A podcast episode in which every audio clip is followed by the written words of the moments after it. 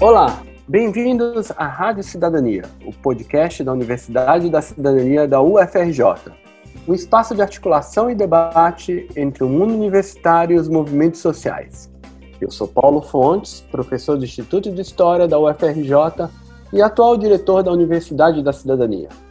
Hoje temos a honra de receber o cantor, compositor e instrumentista Oswaldo Alves Pereira, mais conhecido como Noca da Portela, que acaba de ser contemplado com o título de doutor honoris causa nos 100 anos da Universidade Federal do Rio de Janeiro.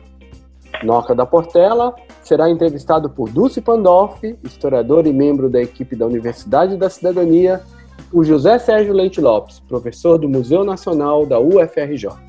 Dulce, tá contigo. Olá, Noca. Muito prazer, Oi. Uma honra estar com você aqui. Eu sou do Spandolf. Eu queria começar a nossa entrevista perguntando a você o seguinte: nós sabemos que você nasceu em Leopoldina, em Minas Gerais, em 1932, e que muito pequeno, com cinco anos, você veio com sua família para o Rio de Janeiro. Sua mãe trabalhou como empregada doméstica e seu pai era marítimo, aliás, do Sindicato dos Marítimos. E também Sim. professor de violão. Certo. Muito cedo você começou a trabalhar como feirante. Sim. Você decidiu tocar violão. Você ingressou na Ordem dos Músicos do Rio de Janeiro para, inclusive, aprender música. E Sim. aos 14 anos, você compôs o seu primeiro samba. Hum. Recentemente, você declarou em uma entrevista que seu pai deixou dois legados importantes: o samba e a consciência política.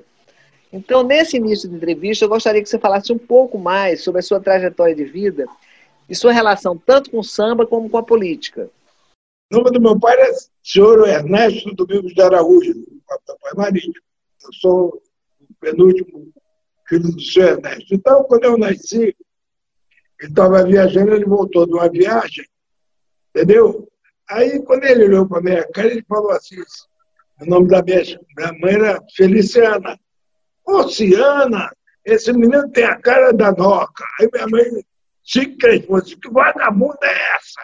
Noca? Deve ser uma prostituta dessas viagens que você faz. Não! É uma senhora que recebe, tem uma casa quase em frente ao caixa, e recebe a gente quando a gente chega do sai do navio, o pessoal fala, não sei, é uma casa de prostituição, né? E meus, meus irmãos mais velhos ficam vendo aquilo. Aí começou, né? Noca, e gostaram dessa, dessa paródia aí. Aí, Noca, Noca, o que esse economia era Noca. Meu nome é Oswaldo Alves Pereira. E acontece que meus netos, até meus filhos, né? quando atendi o telefone aqui em casa, meu neto mais velho, não, é da casa do senhor Oswaldo? Não, aqui é a casa de nota. Aí me falou, você atendeu o telefone? Atendi. Ô, vovô, tem um cara aí procurando o Oswaldo. Eu digo, sou eu, pô. Ah, sou eu. sou eu, Oswaldo. E meu pai ficou todo. Né? Eu sou, eu sou o último dos homens, então ele tinha um carinho muito especial para mim. Tanto é que não deixou nada para ninguém, só deixou a herança para mim quando ele faleceu, já doente. Ele disse assim: ó, no hospital, uma semana antes, não, não vou deixar nada para ninguém, o meu todo é nada, meu todo é nada. Eu vou deixar meu violão para você e o símbolo do partidão, que eu quero que você continue essa minha caminhada pelo partidão. Eu digo, partidão o quê, papai? Partido Comunista do Brasil? Eu sou, sou do partido, sou, sou, membro do partido. Aí, eu morava no Morro do Iti, um temporal, antigamente, os temporais, quando vinha no Rio de Janeiro, levava barraco, levava casa, levava tudo. O morro descia, os barracos desciam na enxurrada. E numa dessas, Júnior já com quatro filhos. Eu vi meu barraco descer na enxurrada lá no Tuiuti. Só consegui salvar realmente só o violão. Eu me mergulhei lá, peguei o violão, estava indo, e o violão vai ficar. Mas o partidão, o símbolo do partido, foi embora. Esse lado político do Noca veio do meu pai, ele era do partidão, entendeu? Ele era um partideiro que tinha partido. Apesar que o samba é solteiro, mas a dor sempre teve marido, né?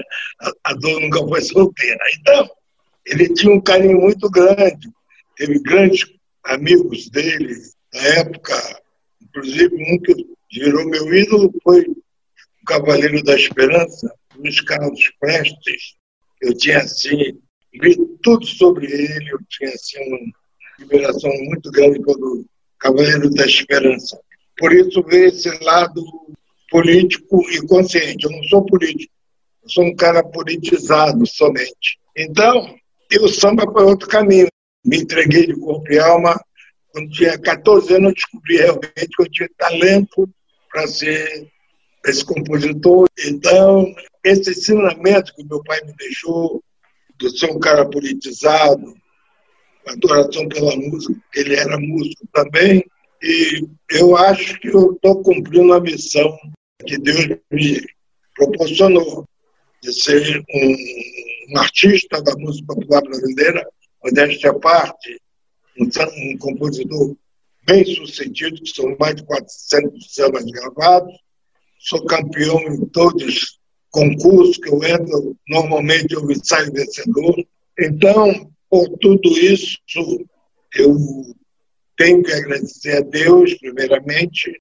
Poucas pessoas deram oportunidade que o samba me deu. Através do samba, eu me tornei secretário de Cultura do Estado, do governo da Rosinha Garotinho. Eu fui homenageado, eu fui assim, reconhecido pela presidência da República.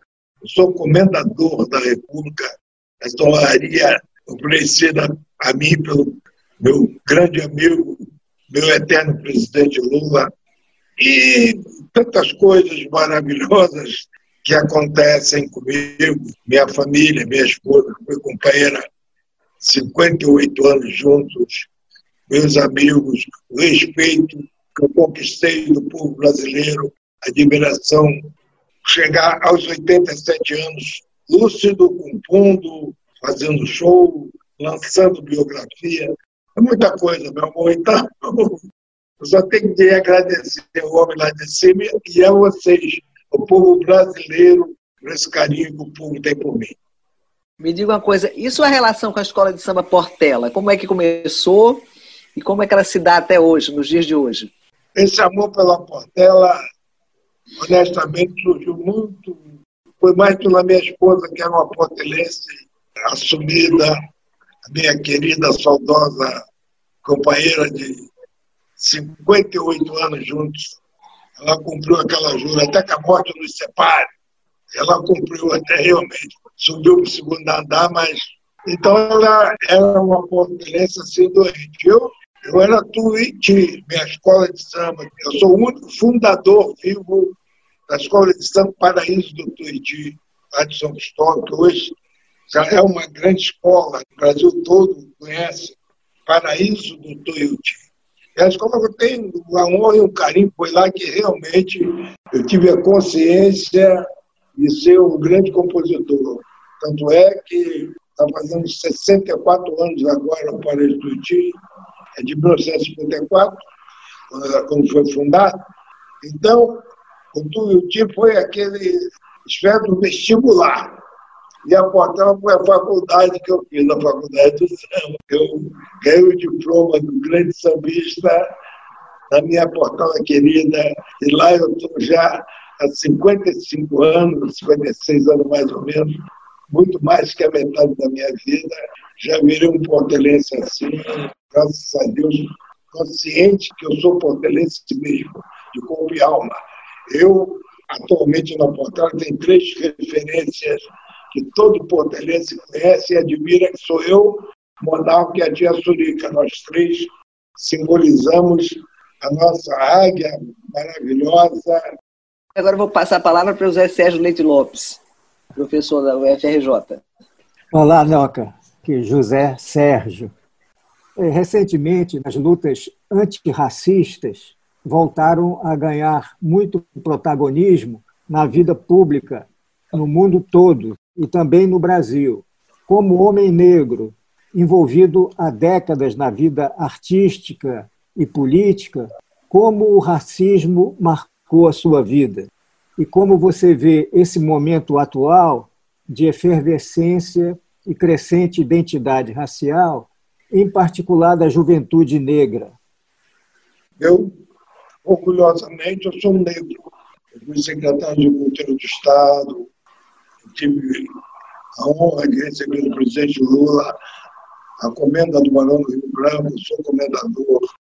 Eu fui presenteado pela presidência da República, eu e Zeca Pagodinho, com a comenda do mérito cultural, quem nos presenteou, quem nos condecorou, foi o presidente Lula, que escolheu duas personalidades para que ele condecorasse. E o Lula veio de Brasília especialmente para condecorar. Noca da Portela e Zeca Pagodinho, segundo eles, nós somos o ídolo dele. Então, essa luta do racismo eu senti quando fui secretário de Cultura do Estado. Fica meio difícil, as pessoas. É uma grande bobagem para mim, uma grande besteira, esse tal de racismo. Eu acho que todo mundo, do lado esquerdo, tem um tal de coração que bate até não mais bater. O sangue de todo mundo é vermelho, não tem sangue azul, nem amarelo, nem é vermelho igual. Todos nós somos seres humanos. E eu acho que essa luta interminável, o preconceito, o racismo, é realmente um, uma grande besteira do ser humano.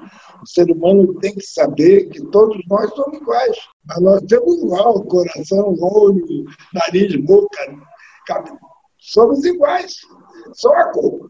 Isso não é motivo para ter uma diferença tão grande as pessoas acharem que a pessoa de pele mais clara é uma raça superior.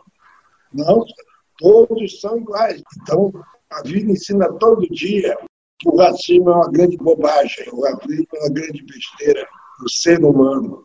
E mas o negro tem que ter esperança, saber ter a consciência que ele é igual a qualquer um, ele é um ser humano igual a qualquer um tem só a desvantagem são os berços. É, enquanto uns nascem no berço de outro, normalmente a raça de pele mais clara, a raça negra normalmente nasce no berço da pobreza. E tem que saber administrar isso e saber conviver com essa coisa da pele. Mas para mim, honestamente, continua sendo uma grande besteira. E eu peço aos meus companheiros, meus, meus amigos da minha raça, que tenham fé. No carnaval de 2020, o presidente Bolsonaro foi alvo de muitas críticas. O samba enredo da sua escola de samba, a Portela, dizia num dos seus versos: Nossa aldeia é sem partido ou facção, mas se tem bispo, nem se curva a capitão. Qual a sua avaliação sobre os atuais governantes da nossa cidade, do nosso estado e do nosso país? Eu que sou uma pessoa politizada, eu que me entreguei de corpo e alma quando a ditadura estava presente aqui no nosso país, eu fui modesta parte, orgulhosamente, um cara de vanguarda, eu tive a honra de conhecer brasileiros realmente maravilhosos e ser amigo do doutor Ulisses Guimarães, doutor Tancredo Neves, meu saudoso amigo Brizola, que foi um cara injustiçado, deveria ser o presidente desse país. E nesse momento que passa pelo nosso país, é uma tristeza que jamais termina é interminável essa tristeza de você assistir quatro, cinco governadores estar envolvidos, presos. Agora, recentemente, o nosso governador pisa no maçapete com força. Aí vem nosso presidente, nós estamos numa pandemia, nós não temos secretário de, de saúde, botou um pessoal lá para ser, que não tem, de repente, nem uma injeção sabe dar, é o nosso ministro da Saúde. Nós tivemos um problema com a educação, sobre três ministros, sei lá. Nós tivemos um problema com a justiça, mas é um negócio assim meio esquisito, entendeu? E isso, para um Noca de 87 anos, eu sou, eu sou bisavô, eu fico olhando para os meus netos, bisnetos, eu digo, meu Deus do céu, dê pelo menos 10% da minha sabedoria para os meus bisnetos e netos, para eles poderem sobreviver num país se continuar assim. é um país sem coração e sem alma. E agora eu estou com o pé atrás, porque eu estou vendo que a nossa democracia está correndo risco de novo. E, eu não quero morrer antes de saber que a democracia vai, vai sobreviver. Deus vai me dar força e coragem para mim cair na luta novamente. Se, eu sentir que a democracia está ameaçada, vou botar meu, meu casacão de couro e partir novamente para a luta. Com muito prazer e muita honra.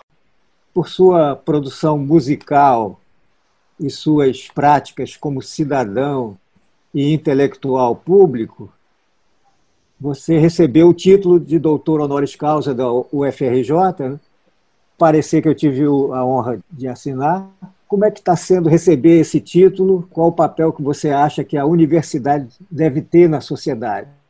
Primeiramente, qualquer pessoa que recebe um título desse tem que ficar orgulhoso, saber que é uma pessoa útil à cultura desse país, quer servir de exemplo os negros da minha cor, para as comunidades das quais eu cresci, eu cresci nas comunidades que isso é uma coisa quase inédita, você sair ileso de uma luta pela sobrevivência, eu senti de perto o que é pobreza, o que é miséria, o que é violência, o que é falta de, de apoio do poder público.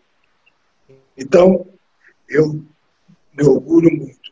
Mas, como eu venci todas as batalhas da vida, primeiramente eu quero parabenizar as nossas fundão, o EPJ, essa nossa faculdade, todas elas, para esse trabalho de educação e cultura que eles fazem, para que o brasileiro não perca totalmente a esperança. E dizer para todo esse meu povo, essa minha povo, essas pessoas que estão morando lá de onde eu vim, das comunidades, dos becos e vielas, que não perca a esperança. Não perde não, que querer poder, se a gente quer, a gente pode. Mas, primeiramente, quero parabenizar a faculdade que me deu essa honraria de poder colocar, de agora em diante, antes do meu nome, doutor Noca da Portela, é muito chique, entendeu? É muito bonito, é muito gostoso. E quero agradecer de todo o coração essa homenagem que vocês estão me prestando. Isso quero dividir com meus amigos do samba e com esse meu povo maravilhoso, guerreiro, hospitaleiro e trabalhador, que é o povo brasileiro. Muito obrigada, Noca. Parabéns, uma trajetória muito linda. Esse foi a Rádio Cidadania, um podcast de diálogo entre a universidade e os movimentos sociais. Até breve com um novo episódio e não deixe de acompanhar a Universidade da Cidadania nas redes sociais.